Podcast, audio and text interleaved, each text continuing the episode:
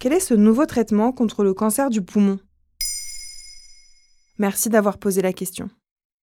Le professeur Nicolas Girard, oncologue et pneumologue de l'Institut Curie à Paris, a présenté les résultats d'une étude internationale menée chez des personnes atteintes de cancer du poumon lors d'une séance plénière au congrès de l'American Association for Cancer Research le 11 avril 2022. L'étude, coordonnée depuis 2017 par son équipe, démontre les bénéfices d'un nouveau protocole médical néoadjuvant, c'est-à-dire effectué avant la chirurgie.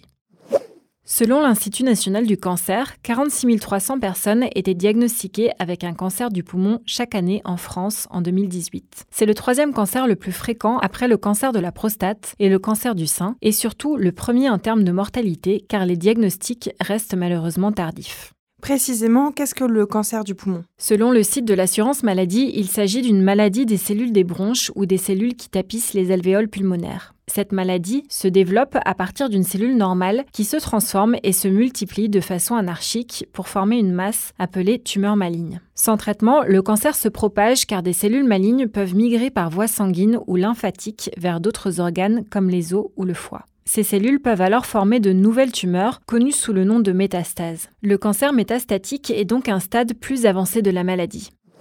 Le cancer du poumon connaît deux grandes familles. Les cancers à petites cellules, qui sont les plus agressifs mais moins fréquents. Les cancers non à petites cellules, qui correspondent à 84% des cancers du poumon. Ces deux types de cancers réagissent différemment au traitement.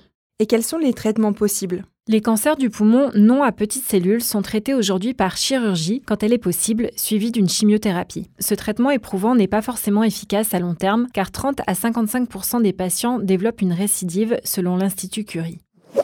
L'immunothérapie est aussi possible quand le cancer n'est pas métastasé. Il s'agit d'un traitement destiné à renforcer la capacité du système immunitaire plutôt qu'un traitement qui s'attaquerait directement aux cellules tumorales. Le nouveau protocole médical associe trois cycles d'immunothérapie et une chimiothérapie classique avant la chirurgie pour les cancers non à petites cellules et non métastatiques. Il montre une réduction de 37% des risques de récidive et une réduction de 43% des risques de décès.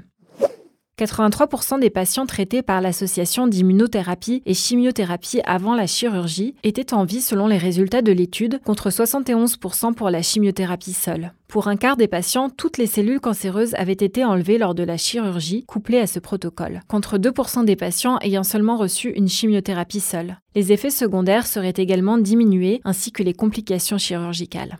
Et ce nouveau protocole est-il déjà acté en France? Pas encore, mais aux États-Unis, l'Agence fédérale de santé américaine a autorisé le traitement. Le tabac est responsable de 8 cancers du poumon sur 10 selon l'assurance maladie. Un dépistage systématique pour les personnes à risque serait plus que bienvenu en France, où seuls 20 à 25% des cancers du poumon sont diagnostiqués à un stade précoce. Cela permettrait de traiter les cancers le plus rapidement possible. À noter que le cancer du poumon est de plus en plus fréquent chez les femmes, le nombre de cas a été multiplié par 7 en 30 ans.